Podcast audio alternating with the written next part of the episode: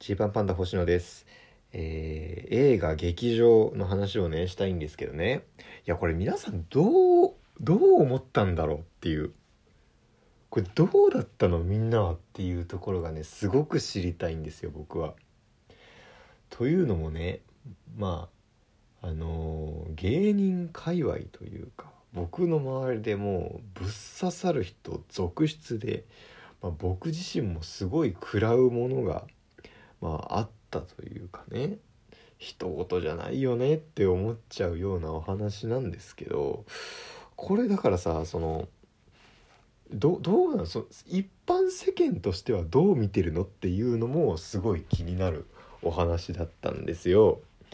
まあ、ざっくりだけねざっくりあらすじ言うとね、えーまあ、山崎賢人さんが演じるね永田という、まあ、主人公の男がいてでこの人が、まあ、あの劇団やってるんですよね演劇で、まあ、脚本を書いたりしてると。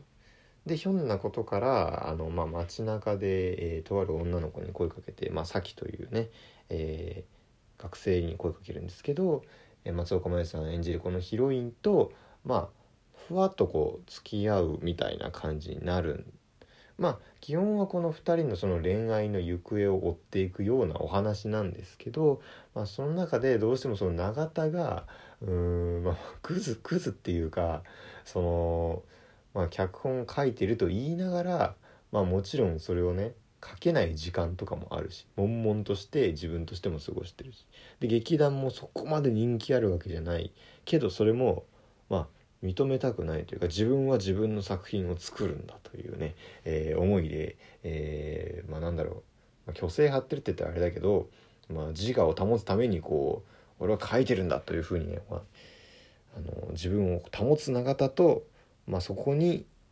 まあ、依存をするというかねある種その人を求めてしまってる先というねまあその2人のお話なわけですよ。でこれがまあ7月17日にねあの映画館で見られるようになったと同時にあのこれ日本初らしいんですけど Amazon プライムで同時公開っていうねことで、まあ、僕も Amazon で見たんですけどあのーまあこれがさそのなんて言うんだろうな、まあ、映画版のすごいのはね、まあ、僕は小説も読んだんでね。小説はすごいそのやっぱ2人の会話劇2人の会話の中で、えー見ていく恋愛のお話っていう印象強かったんですけどこれがねいざねその映画になった時に、えーまあ、雪沢大佐監督と、えー、蓬莱竜太さんの脚本なんですけどもうすごいねあの リアリティがめちゃめちゃこうなんだろう軸が1個増えるみたいな2次元で見てたものがやっぱ3次元になる感覚というか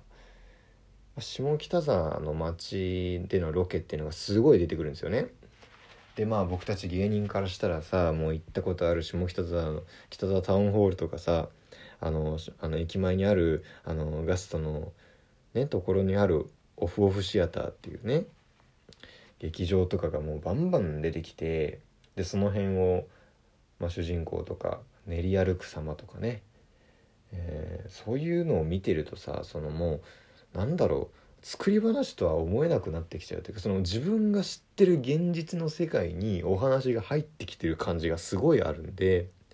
だってさオフオフシアターでさ、えー劇団の他の劇団のさ、えー劇見てさその時もあケラさんケラリのサンドビッチさんってね劇作家さんケラさん来てるぜとか言ってあの本物のゲケラさんがその客席にいる感じとかさ。で見終わった後どうする？飯食って帰る？っていうその見た後の飯食う食わない話のリアルさとかねそういうの見てるともうこれ作り話なんだっけどうなんだっけっていう感じになってくるわけですよ。それぐらい、えーまあ克明に描かれると。でその脚本もすごいその蓬莱竜太さんってその実際に演劇畑の方というかねそっちを経験されてる方だからこそすごいよりリアルになってくるっていう本当にそのリアルを追求してる感じの映画にね思えるんですよ。僕からすると。で多分これはもうお笑いやってる人だったらみんなうわこれそうだよねみたいな感じになっちゃう。本当に一言とは思えないっていう感じなんですけどこれがねじゃあこれ世間のねそういうお笑いとか演劇とかまあなんだろう表現をする活動から全然離れてる人から見たらこれどう見えんのかなっていうのが僕はすごい今気になってる。でそれはなんか自分たちの見られ方という意味でも気になってる。だからなんだろうな一部のシーンで言うとね一部のシーンで言うと脚本を書くんだって言って 書くぞって言ってね家の外出るけど、まあ、なんとなく散歩みたいな感じとりあえず家の周りをこう歩いて主人公の永田がね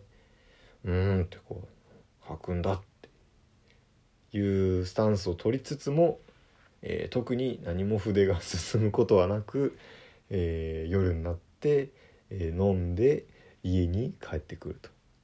ね、で先の家ですよ。で「おかえり」みたいに先が迎えてくれて一仕事した風の永田みたいな。いやこれってさその多分芸人からするとめっちゃあるあるなんですよ。まあ、しょうがないとこもあるんだけどね僕自身だってその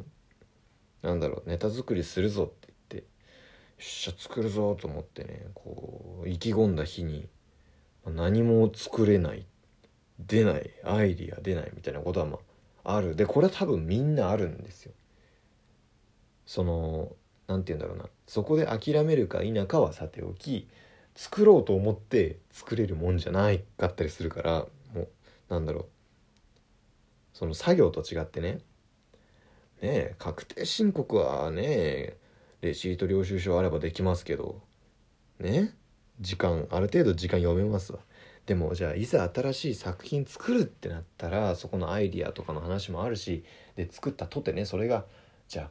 とりあえず書けばそれでいいかっていうといいものを作んなきゃいけないからじゃあやっぱ全部ダメだもう全部なかったゼロゼロからやり直しなんてことはもちろんあるしでそういう状況ってのはまあまあありえるわけですよ。でその上でなんだろう一仕事した感を出しちゃうみたいなのもねこれもね多分あると思うんですけどこれ一般の人から見たらこう理解しがたいんじゃないかなっていうそこねどう見えるんだろうっていうのがもう本当に気になってて、まあ、僕自身ねあのまあ、お笑いの世界入る前、まあ、世界入る前っていうか、まあ、お笑い自体は、まあ、高校生大学生の時もね、えー、ライブとかは好きで、まあ、趣味で出させてもらってたわけですけどでまあもともともうお笑い芸人になるっていうのは決めてたんで。でまあちょっとそのあの、資格を取らなきゃいけないということで僕は会計士のね、えー、なんだろう仕事みたいなのも実務要件を満たすためにしてた時期があるんです。でその中でねまあちょっとお笑いやっててみたいな話をすると大体その会計士周りの人って「えー、お笑いはすごいね」と。まずねそのバカにするってことは多分あんまなくて。普通バカにされておかしくないと思うんですけど「いやお笑いって」みたいな。でも、まあ、会計士とかの、まあ、勉強をしてた人とかはあんまりそれを、まあ、蔑むとかはなくてっ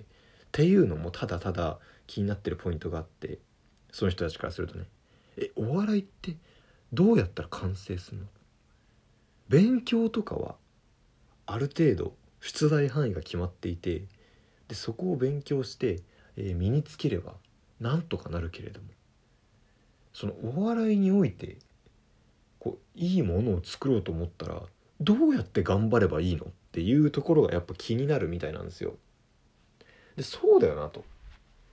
極論さ勉強とかってなんだろう、うん、死に物狂いでやればねできなくはないはずなんですよ。本当の死に物狂いやればね。で世のなんどんくらいだろう今どんくらい割合かなまだ世の中の何て言うんだろう多くの人まあ少なくとも現状では過半数の人がつく仕事っていうのは今そうなってるはずなんですよね。作業をすればある程度のある程度の形にはなると。ゼロパーじゃないよねってせめて。どんな仕事ができないって言ってもまあちょっとは進むよねと。で一方でこういうなんか表現系のお仕事っていうのはあの自分は頑張ってるつもりでもあの世間から見たらゼロパーっていうのが全然あるわけです。まあマイナスの時もあるかな。なんなら。ね。せっかく作ってやったのにまあつまんないって言われるのはまだまだまだセーフかな。でもなんか炎上とかした日にはさもういやもう意味わかんないってっていうね。そのこんな頑張って作って、えー、なんで攻撃されんだ？みたいなのもさ全然あるわけで。でそういうなんだろう創作活動的なもののジレンマって、えー、まあまあなんだろうな。どれくらいの人が分かってもらえんのかな？みたいなところがすごい気になったと。でまあね、まあ、もちろんこの展開的にはこの2人の恋愛のお話なんで、まあ、その創作の話からある恋愛のところっていうのはまあこれちょっとねネタバレになるのであまり言わないですけどこれとかもだからどう見えてんのっていう。意味わかんねえってなっちゃう人もいるのかなみたいな。僕らはめちゃめちゃわかるよってなると思うんですけど。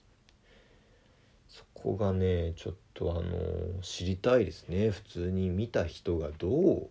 捉えてんのか。でもやっぱ映画自体の評判多分めちゃめちゃいいと思うんでね。